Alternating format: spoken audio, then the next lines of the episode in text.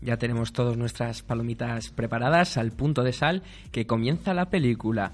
Vamos a, Oh, a perdón, perdón. Épico, épico. Hombre, es que Buen es la sección más épica. Ya sabes que yo, mis dos grandes pasiones, los videojuegos, el cine, siempre intento aunarlas y voy a estrenar formato en Cine Gamer para eh, hablaros sobre la actualidad. Vamos a hacer unas freaky news de que se han quedado atrás, unas noticias del cine gamer que se han quedado atrás, pero que son muy importantes. Por ejemplo, la primera, y es que productores de Hollywood piensan que los videojuegos pueden ser el nuevo fenómeno de cómic en cines.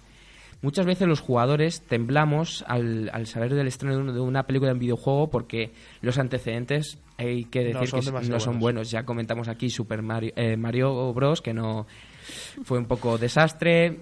¿Qué más otras películas? Street Fighter, aunque me gustó, pero no tiene nada que ver. Dom.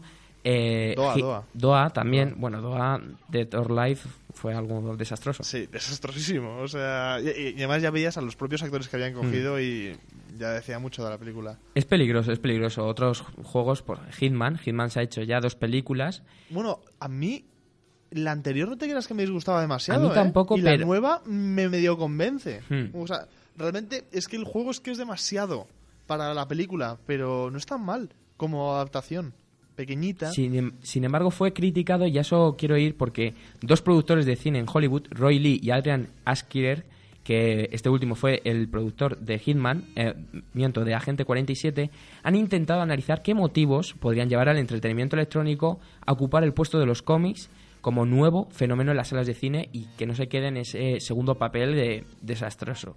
Roy Lee que ha trabajado en la película de la Lego película, considera capital el contar con los autores originales de los propios juegos. ¿Cómo? Comentó, eh, cito textualmente, la forma de hacerlo es involucrando a los creadores de las IPS, es decir, los que Sí. tienen las propiedades intelectuales de los videojuegos, en la producción, lo que ayudará a asegurar cuáles son las cosas que se deben mostrar para el jugador y que le ayuden a la vez a entender los cambios que se requieren para llevar el juego a una sala de cine que lógicamente hay que adaptar todo al ámbito cinematográfico. Claro, es que mucha gente puede pensar que, pero hombre, las, las películas, cojan las cinemáticas y las transformen directo. No, no exactamente, porque las cinemáticas están hechas para crear una sensación de que tienes que hacer algo después o de que vienes de hacer algo, entonces no es lo mismo. Tienes que pasar de ese estado activo que te lleva a un videojuego. a- bueno, un videojuego es que eres. No, no eres un sujeto pasivo, eres un Mm. agente activo haciendo cosas, sino tienes que pasar a ser eso, una persona que coge las palomitas al punto de sal, que ciertamente lo- llegas a decir palomitas dulces, igual te echo, ¿sabes? No, Pero- por favor. Gracias, gracias, menos mal.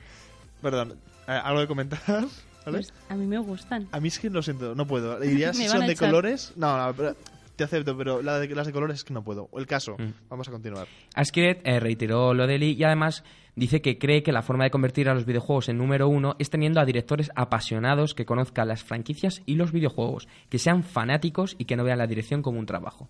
Mm, Me no. creo que Sí, o sea, chapó. No, Chapó. Yo, yo no lo hubiera dicho mejor. O sea, o coges un friki para hacer una, una película, es que él va a saber qué es lo que tiene que honrar. un friki director, todo hay que decirlo, porque Sí, hay Sí, que sí, saber. bueno, sí, sí, un friki director. Mm. La Como tú, siguiente- por ejemplo. Eh, Sí, exactamente. Yo haría encantado la película de Mass Effect. Encantadísimo. Bueno, y, y muchas más.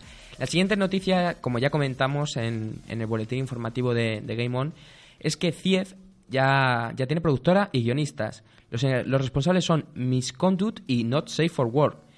Hemos conocido por el portal de Hollywood Reporter que la productora Straight Up Films se ha hecho con los derechos de la franquicia y al proyecto se sumará estos dos productores que os acabo de mencionar. Eh, Ron Lee, que le podemos conocer de Departed, que es Infiltrados, eh, traducido en español, la película de Scorsese, y Adrian Askier. Y su guion será escrito por Adam Mason y Simon Bowes. La película estaría pro- protagonizada por el ladrón Garrett y apostará por una oscura ambientación de fantasía que llevará al héroe de los juegos a luchar por la libertad peleando contra el tirano que domina la magia. No se han, no se han fijado todavía plazos ni actores, por lo cual seguiremos ahí esperando Sí, esta, no, y además, esta- de- esta después, de, adaptación. después de los Assassin's Creed, que madre mía, si se, dio de rogar, si se hizo de rogar, madre mía.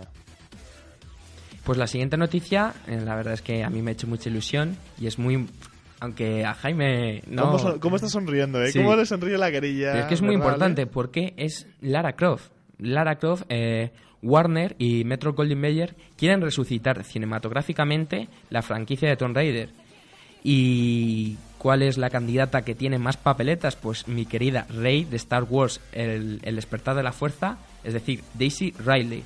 No, hay, no se ha confirmado, pero sí el medio Daily, creo que, que es, sí. Eh, hay varias carteras de posibles eh, opciones, pero ya se han podido comunicar con la actriz como principal. Pues bueno, hay que ver que la, la agenda de la actriz, pues ahora con Star Wars estará un poco apretada, me imagino, pero es la principal candidata a resucitar esta, esta magnífica saga que ya protagonizó Angelina Jolie, pues como, Como recordemos. Angelina Jolie. en no hay 2001 y en ninguna. 2003. Como Angelina Jolie no hay ninguna. Difiero, difiero. Yo bueno, no. pero para eso quiero comentar eh, yo, pero tú dices, Angelina Jolie no hay ninguna, pero creo que es muy buena Lara Croft. Podría ser muy buena Lara Croft, Daisy Riley. Mm, A lo mejor con el nuevo formato, pero el formato antiguo yo creo que clavaron con los videojuegos antiguos Mm. poniendo a Angelina Jolie. Completamente. Estoy, estoy de acuerdo. Y aquí, pues estas noticias que se habían quedado un poco atrás, pero creo que en Game On, pues son, peli- son proyectos que, como las películas y los videojuegos, tienen una larga trayectoria para que las veamos a luz. Y aquí, pues comentarlos y informaros, informarnos también a nosotros mismos de el cine gamer que va a venir y, como dice Rolly, el que va a superar en el mercado.